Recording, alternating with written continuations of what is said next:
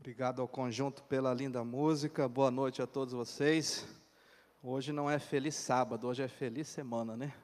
Que Deus nos conceda uma semana muito abençoada, com muitos cuidados aí diante de tudo que estamos vivendo e que a graça de Cristo nos fortaleça cada vez mais nesses últimos dias que estamos vivendo aqui da história da humanidade.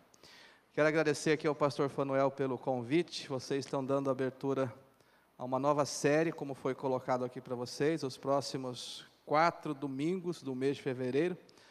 Vocês terão esse tema falando aí sobre a natureza de Jesus, a sua divindade, né? E antes de entrarmos aqui na mensagem de hoje, eu quero colocar aqui duas ou três boas notícias para vocês. Nós nos empenhamos muito para que agora, no dia 20 e 21 de fevereiro, nós tivéssemos a inauguração da rádio Novo Tempo FM aqui em Belém. Amém, né? E nós tivemos uma dificuldade é, na execução da obra, devido aí à pandemia, com a chegada também de alguns equipamentos que são muito grandes e, e são equipamentos que vêm de fora do Brasil também. E tivemos um, esse atraso, então nós é, vamos ter uma nova data, vamos comunicar a vocês aí. E a frequência da rádio FM agora, da Novo Tempo aqui em Belém, será 106.3, tá? Vocês serão informados, a gente vai colocar aí nas redes sociais, vai ter um dia, vai ter um horário, vai ter uma inauguração. E aí nesse dia você não precisa ir até lá a associação, mas vai bastar você, onde você estiver, na sua casa, no seu carro, você vai colocar a frequência e naquele momento então você vai receber o sinal ali da, da TV Novo Tempo.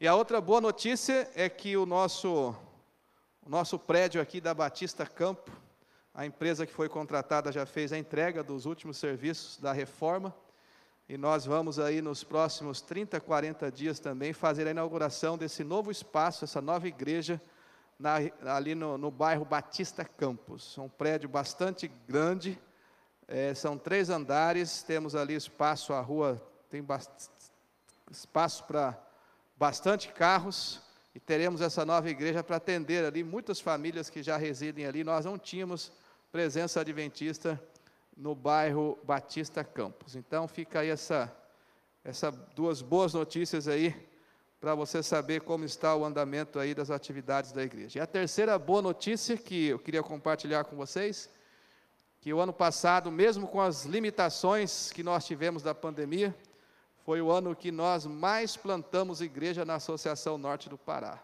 Parabéns aos nossos pastores, se debruçaram, se empenharam juntamente com as equipes de plantio de igreja e 38 novas igrejas nasceram com mais de 30 membros aqui na nossa associação.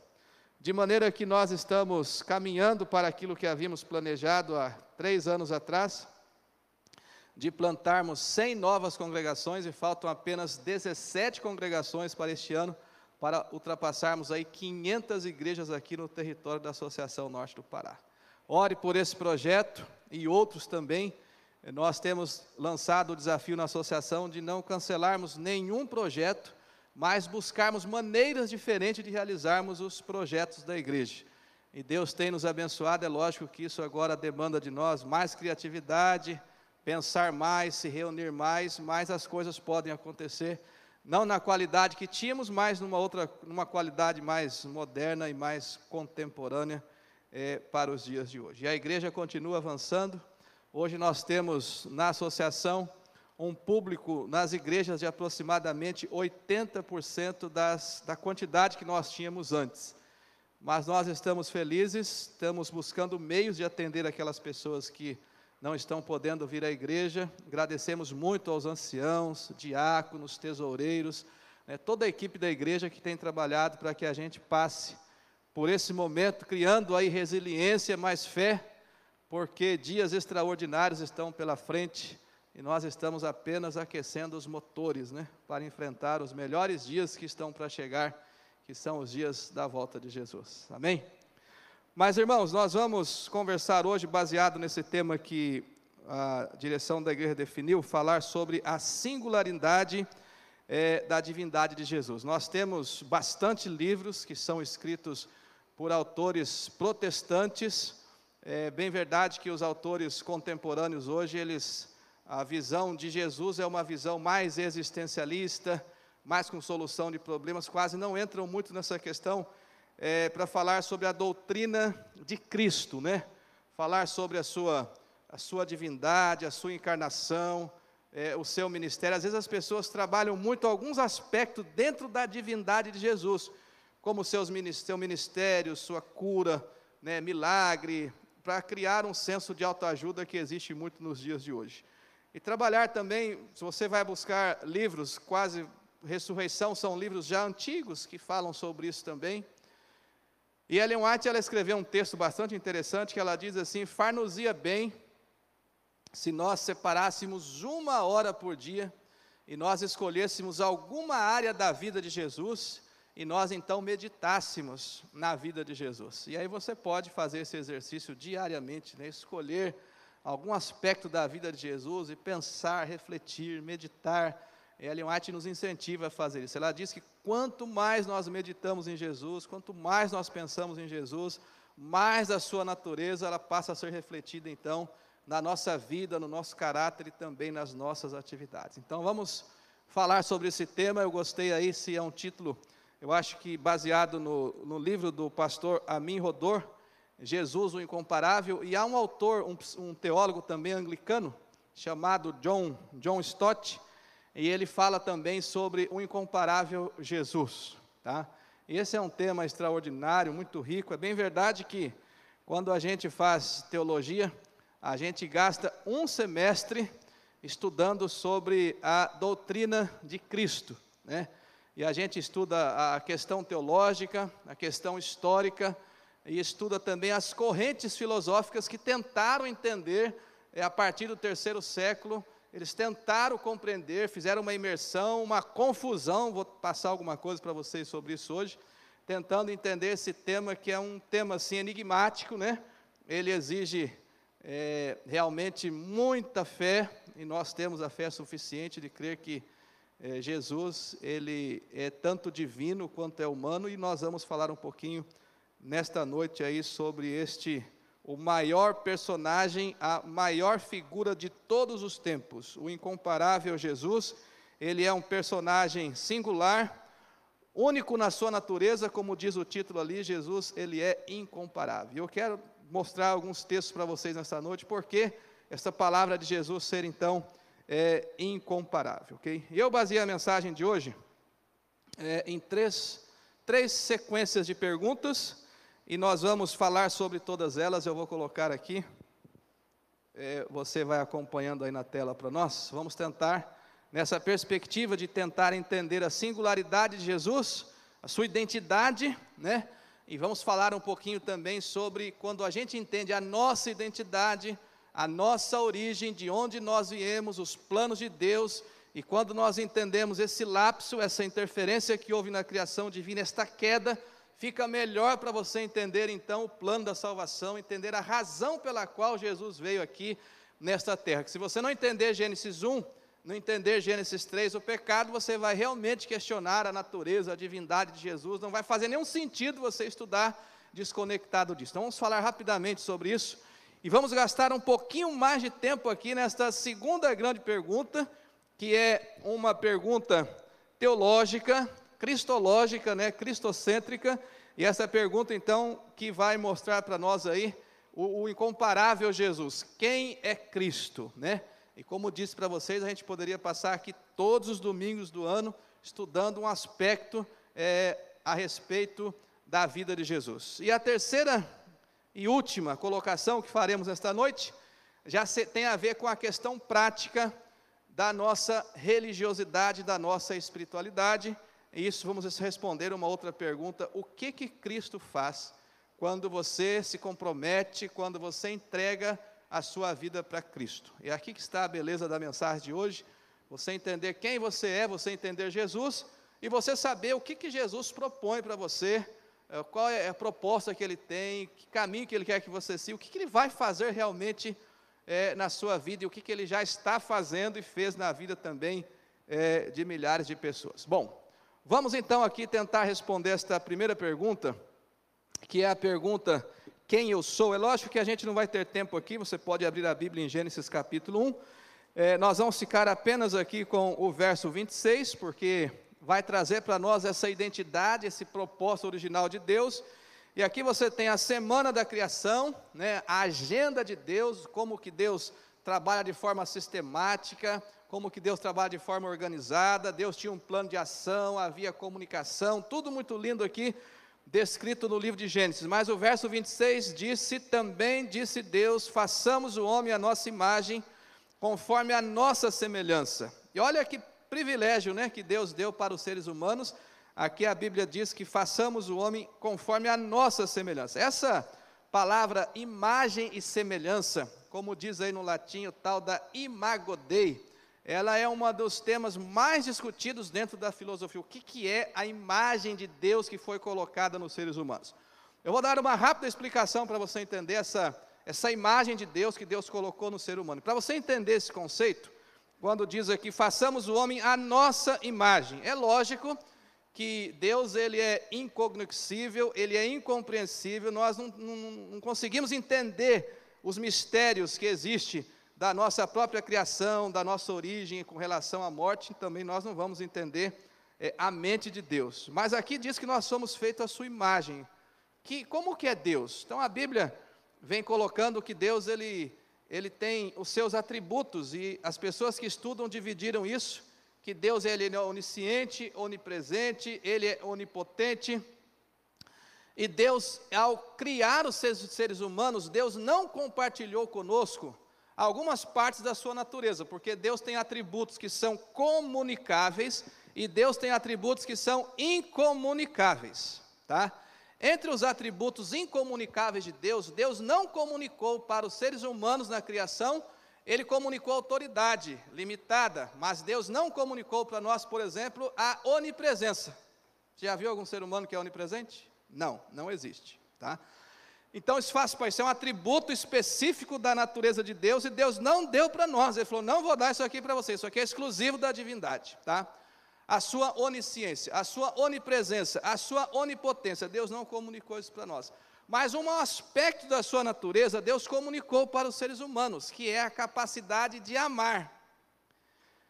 Essa, isso Deus comunicou. Então, a parte da imagem de Deus que Deus comunicou para nós, que é a parte de você entender, raciocinar, de você avaliar, de você amar, isso Deus comunicou para nós. Então isso precisa ficar bem claro, porque isso fazia parte dos propósitos é, original que Deus tinha então para a humanidade. Bem, dada essa introdução aqui é, para vocês, nós temos então dentro da, da filosofia algumas áreas de estudos e eles chamam isso então de perguntas é, ontológicas e esta preocupação que o ser humano tem de entender a sua origem, né? Então, levou ele a elaborar diversas teorias.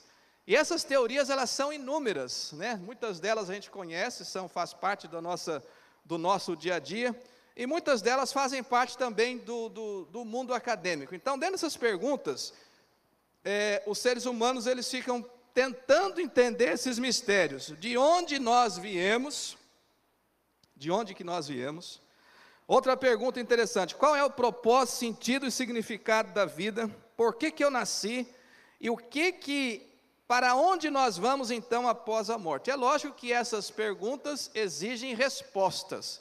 E ao buscarem respostas, teorias são desenvolvidas em cima disso e conjecturas então elas são criadas. O grande problema é que nós tentamos descobrir, buscamos respostas para essas perguntas, e nós recorremos a muitas coisas e nós desconsideramos a palavra de Deus. Se nós queremos entender de onde viemos, para onde vamos, o que estamos fazendo aqui, qual o sentido, significado e propósito da vida, é lógico que se nós partimos do pressuposto que Deus existe e que Ele nos criou a sua imagem e semelhança, então nós devemos perguntar para Deus, devemos perguntar, e a Bíblia tem respostas para isso. E você vai perceber que toda a insegurança que existe desse campo de criação e evolução, para você entender, é, bem a pessoa de Jesus, ela tem a ver com o pressuposto que as pessoas partem, que não é um pressuposto bíblico. E partindo desses pressupostos humanistas,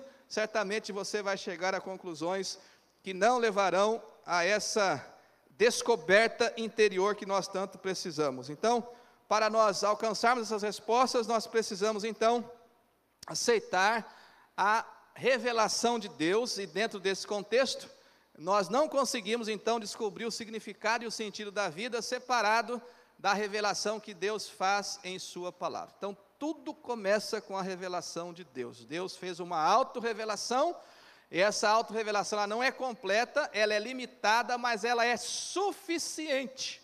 Tá? Então, quando as pessoas dizem, a gente não tem, existem muitos mistérios na vida, dentro da teologia, há inúmeros mistérios. Mas Deus revelou o suficiente para nós então sermos salvos e alcançarmos então a vida eterna. Então, dentro desse pressuposto da revelação, que a gente passa a entender melhor quem eu sou. E quando você descobre quem você é, né, você vai descobrindo uma verdadeira identidade, um propósito, e aí você se torna uma pessoa relevante aqui nesse curto período de tempo em que nós vamos passar aqui antes da volta de Jesus. Portanto, irmãos, a Bíblia o livro, o santo livro de Deus, nos dá essa segurança e nós não precisamos ficar aí recorrendo teorias de lá, teorias de cá, tentando harmonizar. A Bíblia ela é suficiente naquilo que ela diz para nós, que Deus nos criou a sua imagem e semelhança, e nós entendemos então de onde nós viemos, o que estamos fazendo aqui, porém, ao estarmos aqui, a gente entende que tem um problema e que Deus está trabalhando para resolver esse problema, e esse problema então se chama é pecado, né? E aí nós vamos entender, ao usarmos o nosso livre-arbítrio, vamos entender então, finalmente, para onde nós vamos. Se nós cremos que Deus então nos criou, nós temos então que buscar essa resposta então é, em Deus. Bem, quem eu sou? Vamos deixar bem clara essa resposta para a gente passar para a segunda sessão. É, a Bíblia deixa claro então, Gênesis 1, que nós somos filhos de Deus, criados à sua imagem e semelhança criados com um propósito de, de adoração, criado com o propósito então de amar a Deus, servi-lo e se multiplicar agora, porque a Bíblia diz: crescei-vos e multiplicai-vos. E fomos criados então com essa liberdade de escolha, com essa capacidade de pensar, agir, temos uma mente e essa mente deve ser usada então para glorificar a Deus. E Paulo diz lá em Hebreus que essa criatura ela foi feita um pouco menor do que os anjos. Né? Embora caímos em pecado, nós temos ainda a presença de Deus na nossa vida, fazendo esse processo de restauração, para que nós possamos voltar então a refletir novamente a imagem e semelhança de Deus. Nós entendemos que nós não somos frutos do acaso, dentro da nossa filosofia cristã, nós não somos frutos do, ah, eu nasci eu nasci nessa família, nasci não gostei de não. Você não, se você nasceu, está aqui na igreja, se você nasceu, é um ser humano, Deus tem um propósito para a sua vida, e você precisa entender isso e dialogar com Deus, conversar com Deus. Deus, eu nasci nessa família, o que, que plano o Senhor tem para mim, que propósito o Senhor tem para mim, me ajuda a enxergar aquilo que eu não estou enxergando, ouvir aquilo que eu não estou ouvindo, me ajude a compreender o que, que é a vida, qual que é o sentido, o significado. E aos poucos, na medida que você vai caminhando com Deus, entendendo a Bíblia, os propósitos de Deus vão ficando cada vez mais claro para nós. O fato é que nós não surgimos de uma explosão, nós não descendemos de macaco, de bactérias, né? É, se você acredita nisso, né, como é que você vai? Você acredita que você veio de uma explosão, de uma bactéria? Fico pensando como é que uma pessoa dessa vai ter autoestima, né? Aí como é que a vida vai ter um significado, vai ter um propósito. Então isso é muito complexo, por isso que é bom você ter isso bem claro de onde que você vem. Se você quer saber qual é o valor que você tem para Deus, a gente confunde muito. A gente quer saber qual é o nosso valor. A gente relaciona o nosso valor com dinheiro, com função, com posição e com beleza. se você quer saber o seu valor para Deus, quanto você vale para Deus, é só você olhar para a cruz. A cruz materializa o meu e também o seu valor. A cruz diz o quanto que nós somos importantes para Deus. Amém por isso? E ele morreu por alguns ou morreu por todos? Morreu por todos. Então, o dia que você tiver com a sua baixa autoestima meia melancólica, lembre-se da cruz de Cristo. Ali está a sua identidade, ali está o seu valor. Paulo diz que ele nos comprou com o seu sangue. Uma vez que nós sabemos então a nossa identidade, de onde viemos, o que estamos fazendo aqui, que nós somos criados para amar, para adorar a Deus, servir a Deus, né? Nós entendemos agora, precisamos entender o segundo ponto da mensagem agora, quem é Cristo. Então nós vamos para Marcos capítulo 8, no verso 27, porque Jesus tinha essa preocupação de vez em quando ele dava uma cutucada nos discípulos, e Jesus então perguntava, porque isso realmente é importante. E ele indo aqui para, a Bíblia diz que ele estava indo para Cesareia de Filipe, então Jesus e os seus discípulos partiram para as aldeias de Cesareia de Filipe, e no caminho perguntou-lhes Jesus: Quem dizem os homens que eu sou? Quem é Cristo? O que, que as pessoas dizem? O que, que vocês estão ouvindo falar por aí? Jesus estava querendo saber o que, que realmente vocês estão ouvindo, o que, que as pessoas estão entendendo, enxergando, e o que, que vocês que andam comigo pensam também a respeito de mim. E essa compreensão desta pergunta, ela gera muita polêmica, muita discussão, e vocês vão ver que realmente Jesus ele é incomparável. Daqui a pouco a gente vai entrar em alguns textos mais específicos aqui, mas eu quero mostrar para vocês como que algumas ah, correntes elas interpretam é, Jesus. Por exemplo, no judaísmo, o judaísmo ele tem diversas linhas. Talvez a, a mais clássica em que eles consideram Jesus ele não é o Messias, não é o Filho de Deus, porque muitos ainda têm essa expectativa de que o Messias vai ainda aparecer, vai vir ainda. Então Jesus ele é mais um profeta e as mais radicais dizem então que Jesus ele é um falso Messias e ele foi o mais prejudicial entre todos os falsos Messias que apareceram ao longo da história, tá? Então isso é interessante, é lógico que se você vai estudar a Bíblia com uma pessoa que é judeu mesmo na sua origem, na sua raiz religiosa, você só consegue é, convencê-lo se você entrar ali via profecia, duas mil trintais de manhãs, e você começa a dar essas evidências históricas com relação à vida de Jesus. Então o judaísmo entende simplesmente Jesus, ele é mais um profeta, alguém que veio aí, teve um dom especial, apareceu, mas ele não é, é o Messias. Existem outras, outros grupos religiosos também, e nós estamos falando aqui dentro, por exemplo, aqui os muçulmanos, como que eles é, entendem Jesus. Depois a gente vai tentar fazer essa comparação, né? Jesus também é considerado um profeta, porém ele é inferior a Maomé e ele não possui, diz ali, nenhuma o quê? Nenhuma divindade, ou seja, não é considerado Deus e nem filho de Deus. Aí então você percebe que já fica complicado a gente avançar dentro aí desta dessa teoria. A doutrina muçulmana ela nega que Jesus morreu na cruz e que Jesus então ele ressuscitou também é, dos mortos. No hinduísmo, como é que o hinduísmo enxerga a pessoa de Jesus? É lógico, Jesus fez essa pergunta. Para você, quem eu sou? Como é que você entende a minha pessoa? Como é que você me enxerga? Como é que você me vê? Jesus é alguém que se sacrificou para atingir um ideal, para alcançar a paz interior. Jesus é gente boa, mas é alguém esforçado, assim, que se dedicou, tinha um ideal, um objetivo, uma meta, foi além, mas para por aí e qualquer pessoa pode atingir aí esse tal do, é, acho que eles chamam de nirvana, né?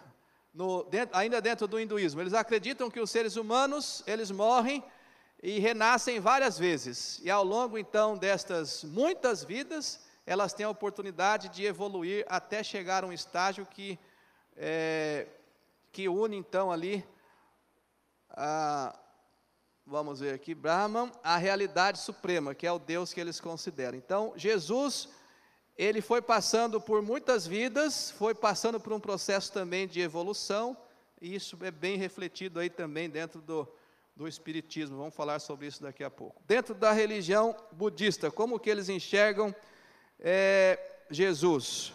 Jesus é alguém que alcançou o, o nirvana, um estado de ausência total de sofrimento.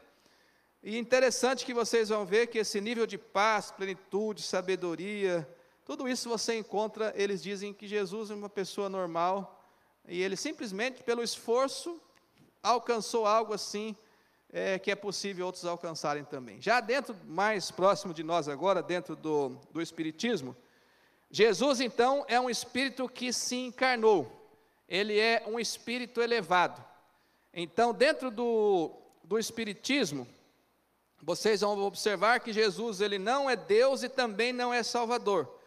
Apenas alguém que alcançou o grau máximo então de perfeição, e essa perfeição é tida quando você dedica aí boas obras, tempo de trabalho, de serviço e outras coisas mais também.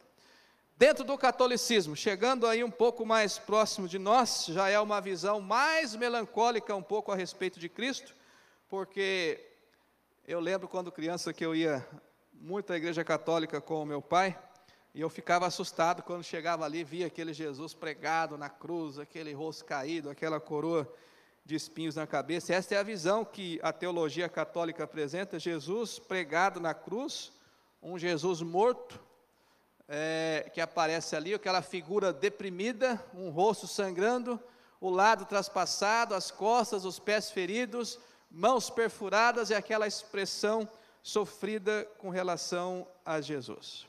Então, isso é só para dar uma visão geral para você ver que nós temos muitas compreensões além daquela que nós temos com relação à pessoa de Jesus. Agora, ao longo da história, principalmente a partir do até o terceiro século, nós tivemos ali algumas correntes, grupos que tentaram questionar a identidade de Jesus, mas como estava muito próximo que os discípulos ainda eram testemunhas oculares e tinham ainda testemunhas dos discípulos, então havia uma apologia muito forte com relação à identidade de Jesus. Mas a partir do terceiro século, que essas, os discípulos, apóstolos e essas testemunhas foram se distanciando a partir do terceiro século, começou então agora a ter uma, uma avalanche de grupos tentando agora entender a natureza de Jesus. Qual era de fato é, a natureza? Com qual natureza Jesus veio? E houve então muitas escolas, e há grupos hoje, vocês vão observar que há grupos ainda no século 21 que reflete o pensamento dessas escolas que tentaram entender a divindade de Jesus.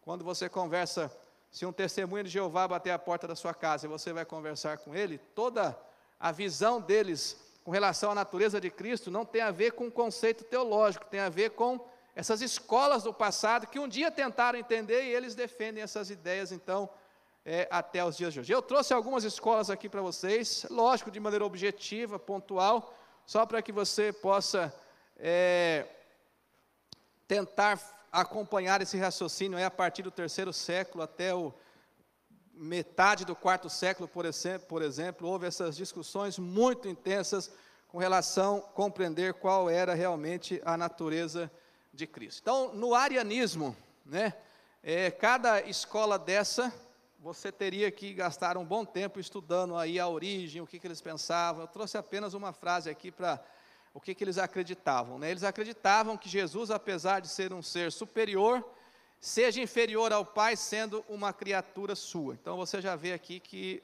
é uma, era uma, uma sinopse dele do que, que eles entendiam com relação à conclusão dentro de Ário.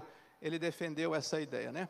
No docetismo, que é um outro grupo também que tentaram entender, eles defenderam a ideia de que Jesus ele era um, um mensageiro que vinha do céu e que seu corpo ele tinha realmente ele ele encarnou, né?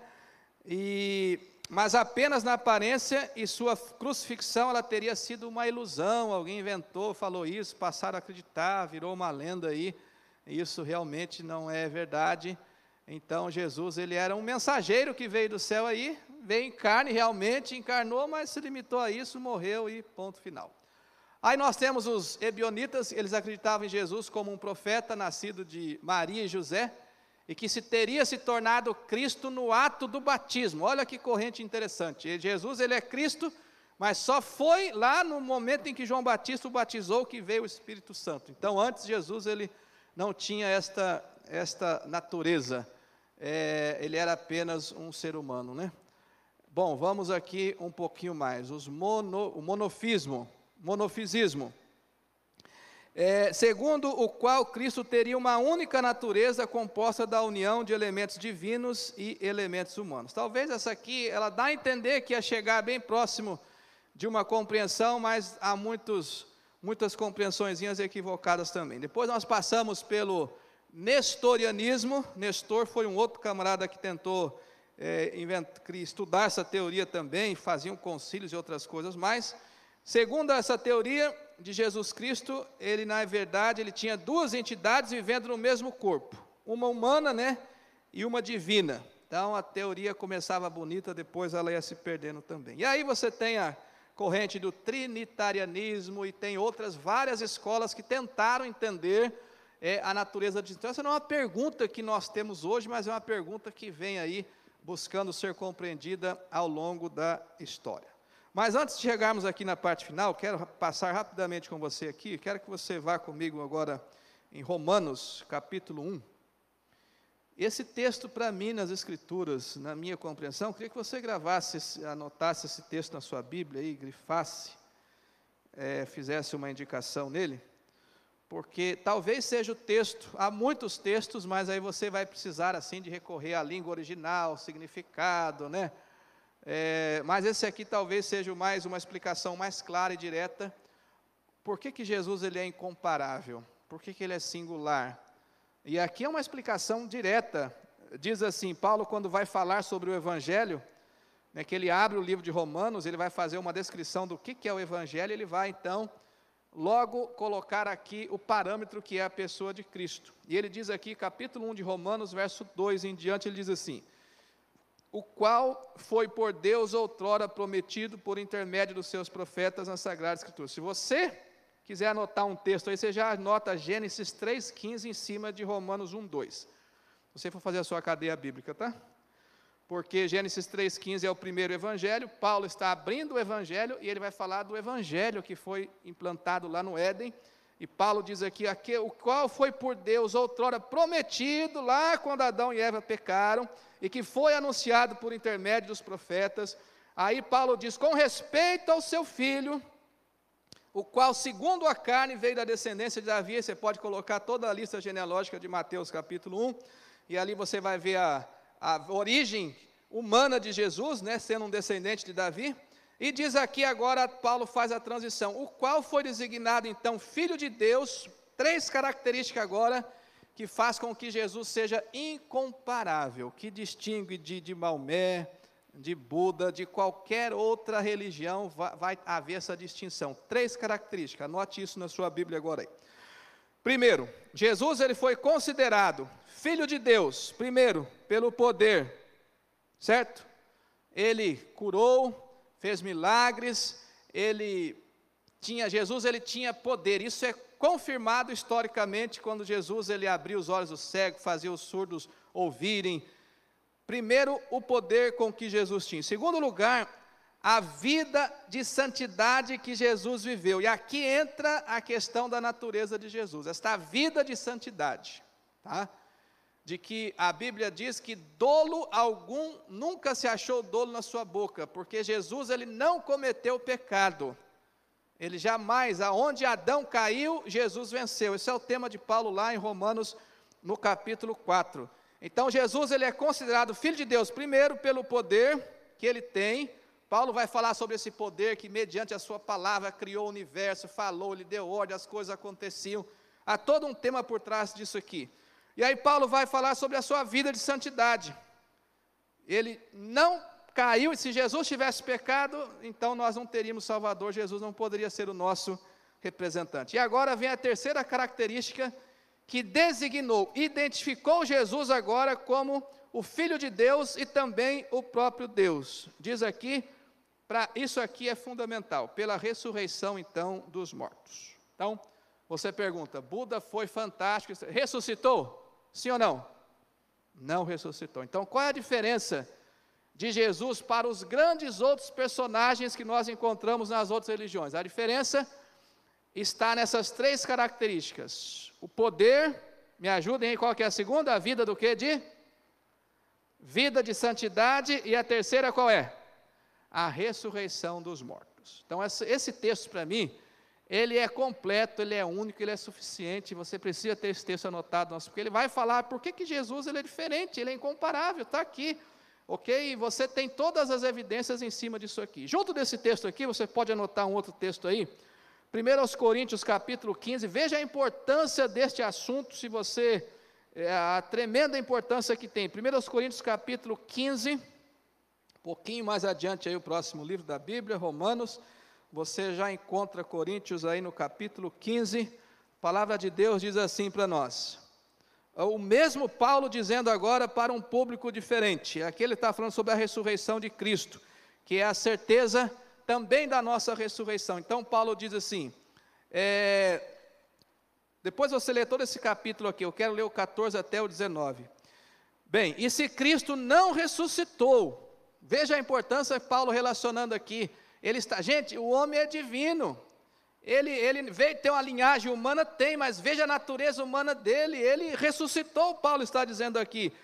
Ele diz aqui: se Cristo não ressuscitou, é vã a nossa pregação e vã a nossa fé. Então, a mensagem central para nós cristãos é a mensagem da ressurreição. Cristo ele veio, ele se encarnou na natureza humana. Esses dias eu passava a lição numa, numa classe, eu dizia o seguinte: o que, que, é, que, que encanta a gente em Deus? Não é o fato de saber que Deus é grande, isso aí é fácil de escrever os seus atributos, mas saber como que um Deus tão grande, tão poderoso, tão capaz, tornou-se tão pequeno ao ponto de tornar-se um conosco tornar-se um semelhante a nós, vir aqui comer a nossa água, tomar nossa comida, é, pisar no nosso solo, e Deus fez isso, né? Então Deus é tão grande, mas ele tornou-se tão pequeno é, também. Paulo diz aqui: se Cristo não ressuscitou, é vã a nossa pregação e vã a nossa fé. E somos tidos então por falsas testemunhas de Deus, porque temos asseverado contra ele que ele ressuscitou a Cristo o qual ele não ressuscitou. E se é certo que os mortos não ressuscitaram, porque se os mortos não ressuscitam, também Cristo não ressuscitou. E se Cristo não ressuscitou, é vã a vossa fé, e ainda vocês permanecem nos vossos pecados. E ainda mais, os que dormiram em Cristo pereceram. E se a nossa esperança em Cristo se limita apenas a esta vida, somos os mais infelizes de todos os homens. Então, esses textos aqui são textos fortes, claros, vem mostrando para nós como que a gente pode comparar Jesus com outros grandes personagens que vieram na história e Romanos e dois textos de Paulo, eles vão esclarecendo para nós. Mas o que, que a Bíblia tem a dizer para nós a respeito de, é, dessa divindade de Jesus? João capítulo 1, verso 1, 3 e 14 diz que ele estava no princípio com Deus. Então você vai ver que a mesma palavra que João abre o seu evangelho falando de Bereshit, Moisés usou também falando lá no Êxodo, lá no Gênesis também. Ele é Deus, todas as coisas, disse o apóstolo Paulo, foram criadas por intermédio dele. Todas as coisas, ele é o agente da criação. Nasceu da Virgem Maria, foi batizado no Rio Jordão por João Batista. Em todo o seu ministério do Novo Testamento, nós podemos ver cumprimento das profecias do Antigo Testamento. Desde você olha em Salmos, em Números, em Isaías, onde você olha do Antigo Testamento, você consegue ver um relacionamento com o Novo Testamento. Ele foi, no Novo Testamento, reconhecido como filho de Davi e filho de Abraão, reconhecido também por João Batista como o Cordeiro de Deus que tira os pecados do mundo. Paulo apresenta dentro do seu escopo teológico Jesus sendo o cordeiro pascal, aquele que foi imolado, morto, que derramou o seu sangue na cruz, dentro de um significado santuário.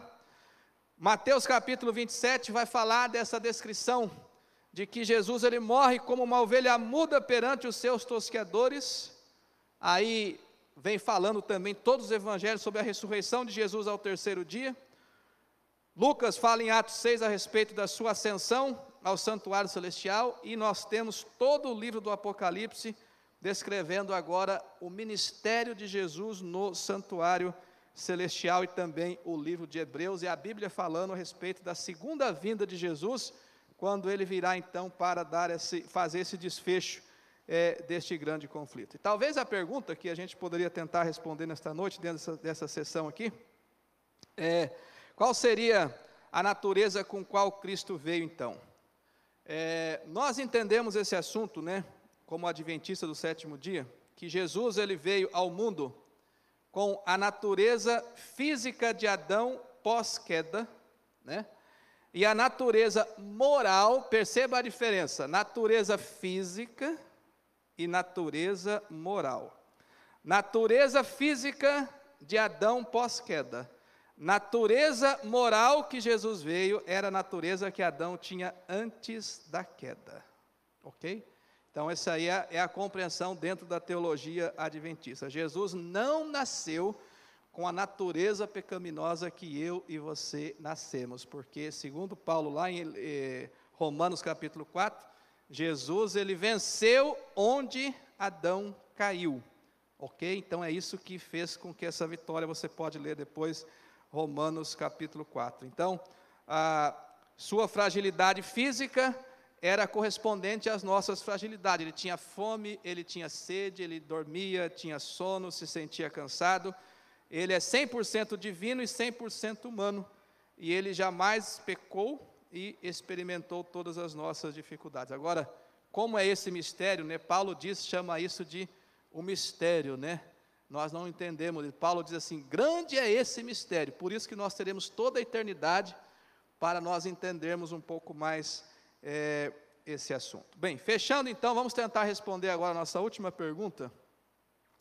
O que, que é interessante que se você não souber nenhuma dessas teorias, elas não vão mexer em nada na sua fé. O importante é você ter esse relacionamento diário, essa dependência, essa vida de submissão e entrega também a Jesus. O que, que Jesus Cristo pode fazer quando uma pessoa entrega a vida para Ele? O que, que Jesus pode fazer? E aqui a gente poderia gastar muito tempo, né?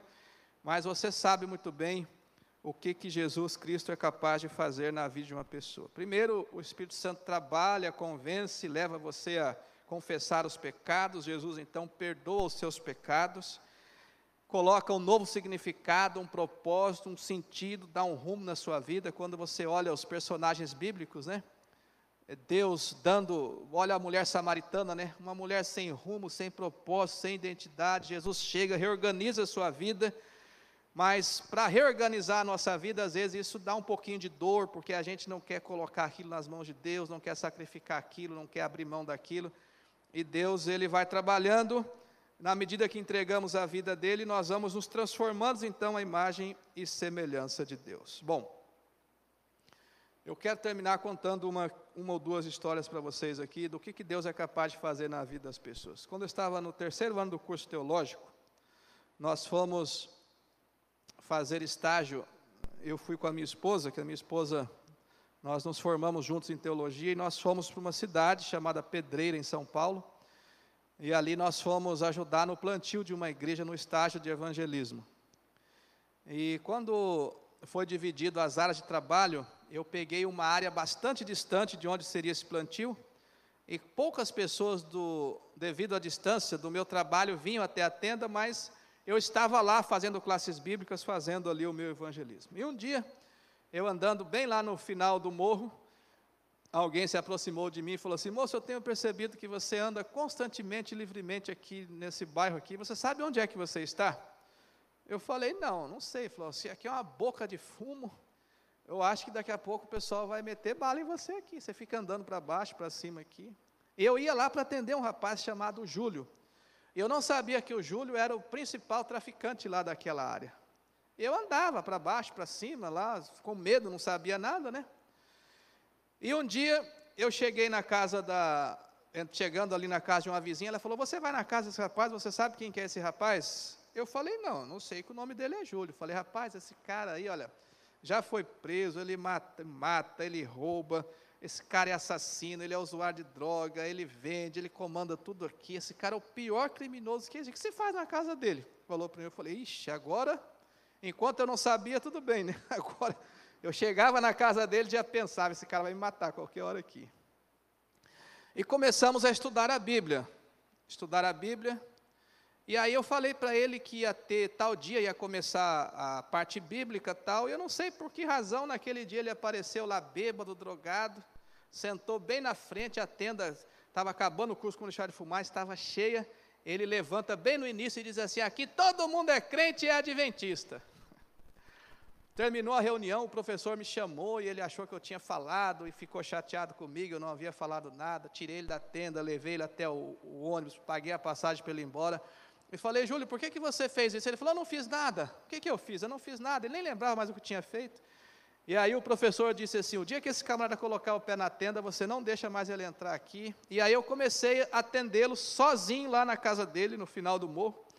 E um dia, chegando na casa dele, a mãe dele falou assim: Ah, você é amigo do Júlio, espero que Deus te ajude, faça, use você para fazer alguma coisa na vida desse camarada, mas esse meu filho, ele não tem saída, não tem solução, ele já acabou com a vida dele, acabou com a minha vida, acabou com a vida de toda a família já acabou com a vida de muitas famílias, com a vida de muitas pessoas. Se meu filho não presta, é um ladrão, é um bandido, devia estar morto.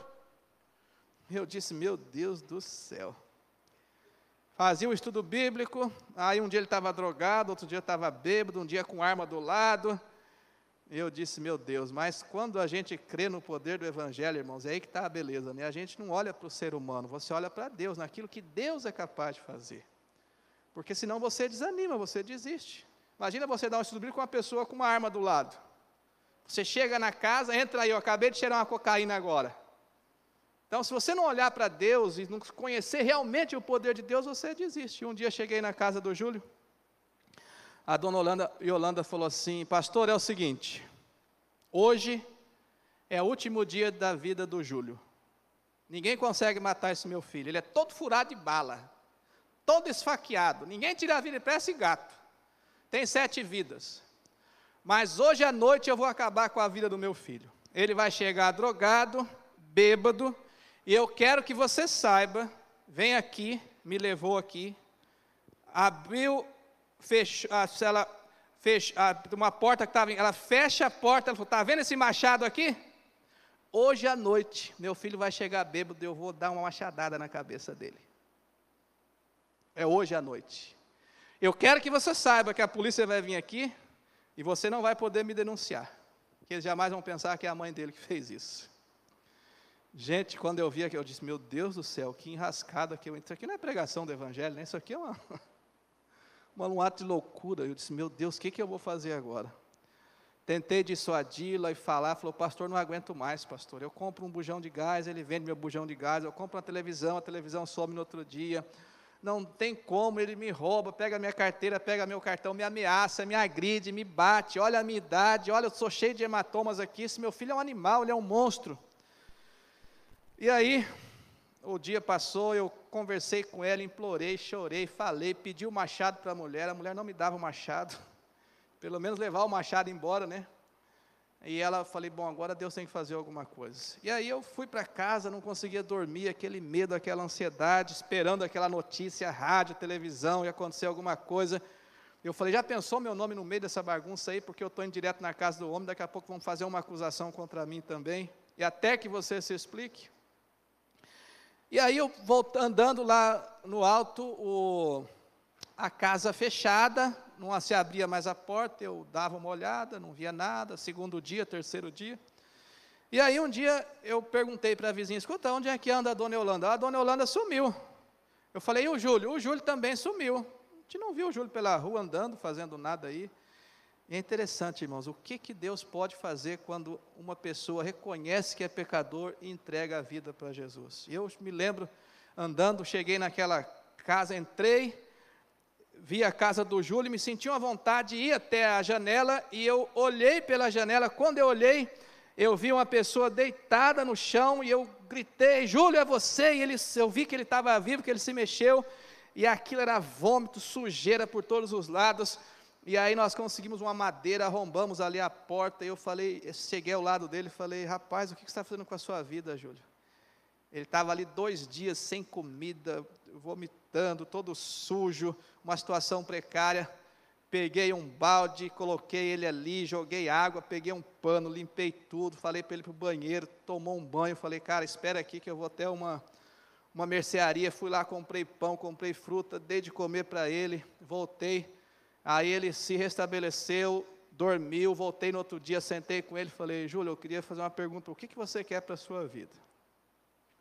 Você é um cara jovem, você tem 37 anos, você já viveu uma vida por mil anos. Olha a quantidade de pessoas que você já matou. Olha a quantidade de vezes que você agrediu a sua mãe. Você é um monstro. Você vai, ou vão matar você, ou você vai apodrecer na cadeia. Você está jurado de morte aqui, você sabe disso. Falei para ele. Daí depois, pastor, o que, que Deus, o que, que, que, que você quer que eu faça? Eu falei, cara, você tem que aceitar Jesus, tem que se arrepender dos seus pecados, confessar seus pecados. Como é que eu faço isso? E aí começamos a estudar a Bíblia de maneira mais intensa, de manhã e à tarde, à noite. E me lembro quando nós, uma coisa, ele veio na primeira noite para atrapalhar tudo. E quando era a última noite sobre o batismo, me aparece o Júlio todo de terno na tenda, quando o professor fez a, o apelo, quem seria a pessoa a se batizar, ele é a primeira pessoa a se levantar e vir à frente. Eu não acreditava no que eu estava vendo. Eu conhecia a vida do Júlio. Aí ele falou, pastor, eu quero abandonar tudo, como é que me ajude a fazer isso? E começou a vir, nós ficamos lá seis meses, né? E aí ele começou a vir para a igreja, guardar o sábado, começou a trabalhar. Eu sugeri que ele mudasse de lugar. E o Júlio foi batizado. E agora eu conhecia a vida do Júlio lá na favela, sabia o que, que Deus tinha feito, agora olhava na igreja, o Júlio era o diácono da igreja recolhendo as ofertas da igreja. Eu disse, meu Deus, né? como é que pode uma coisa dessa, né? O que, que o evangelho pode fazer na vida de uma pessoa? E aí o Júlio vinha para a igreja com a sua Bíblia, com a sua lição, sentava, começou a visitar as pessoas, até que ele chegou um dia para mim e falou assim, pastor, eu só tenho uma saída para mim. Eu falei, qual que é a saída? Eu preciso sair desse bairro, dessa cidade. Eu trabalho com é, funilaria de carros, conserto de carros, eu vou para o Paraná. Eu queria só que o senhor me ajudasse com a passagem, eu vou recomeçar a minha vida. Conseguimos os valores, o Júlio pegou, levei até ele a rodoviária, foi embora. E o Júlio chegou lá e até pouco tempo ainda tinha notícia dele, né? Estava na igreja, tinha arrumado uma família, agora tinha filhos, tornou-se uma pessoa de bem. Eu acho que essa história é suficiente para dizer o que, que Deus é capaz de fazer com as pessoas que entregam a vida a Ele. Eu venho de uma família, meu pai era um alcoólatra, bebia, agredia minha mãe, conheceu o Evangelho. Nossa, meu pai é um doce, é uma pessoa maravilhosa. Hoje está com 91 anos, está acamado, já passando por sérias dificuldades ali entre a vida e a morte. Mas eu fico vendo, né, a diferença que o Evangelho fez na vida do meu pai. Eu queria só fazer uma pergunta para você nesta noite. Se não fosse o Evangelho, como estaria hoje a sua vida? Se não fosse Jesus, onde você estaria hoje? Fazendo o quê? Eu fiz essa pergunta quando eu morava no Rio de Janeiro. O irmão falou assim: Pastor, se não fosse Jesus, eu já estava morto há uns 15 anos. Mas Jesus, eu aceitei Jesus e o Evangelho prolongou os meus dias. É bem verdade, irmãos que nós não somos ainda quem nós deveríamos ser, mas nós já não somos mais aquelas pessoas que éramos no passado. Amém por isso? E este Deus que nos chama ao arrependimento, à conversão, à transformação, esse Deus que ressuscitou, ele está ali no santuário celestial, olhando para você e olha para você nesta noite, filhinho. Se você tem alguma luta, alguma dificuldade, alguma limitação, venha comigo, vamos conversar, vamos dialogar porque Deus quer dar um significado, um propósito, um sentido maior para a sua e também para a minha vida. Que Deus nos abençoe, irmãos. E lembre-se disso: Cristo pode fazer coisas extraordinárias na sua vida. Entregue-se a Ele, se aproxima a Ele, se renda a Ele, faça uma entrega completa e você vai experimentar uma renovação na sua vida. Quantos querem nesta noite? fazer, refazer, né, esse compromisso com Deus e dizer: Deus, eu quero mais uma vez nesta noite, porque Tu és Deus, eu creio que Tu és Deus. O Senhor ressuscitou, Senhor tem um poder maravilhoso, exerça esse poder na minha vida.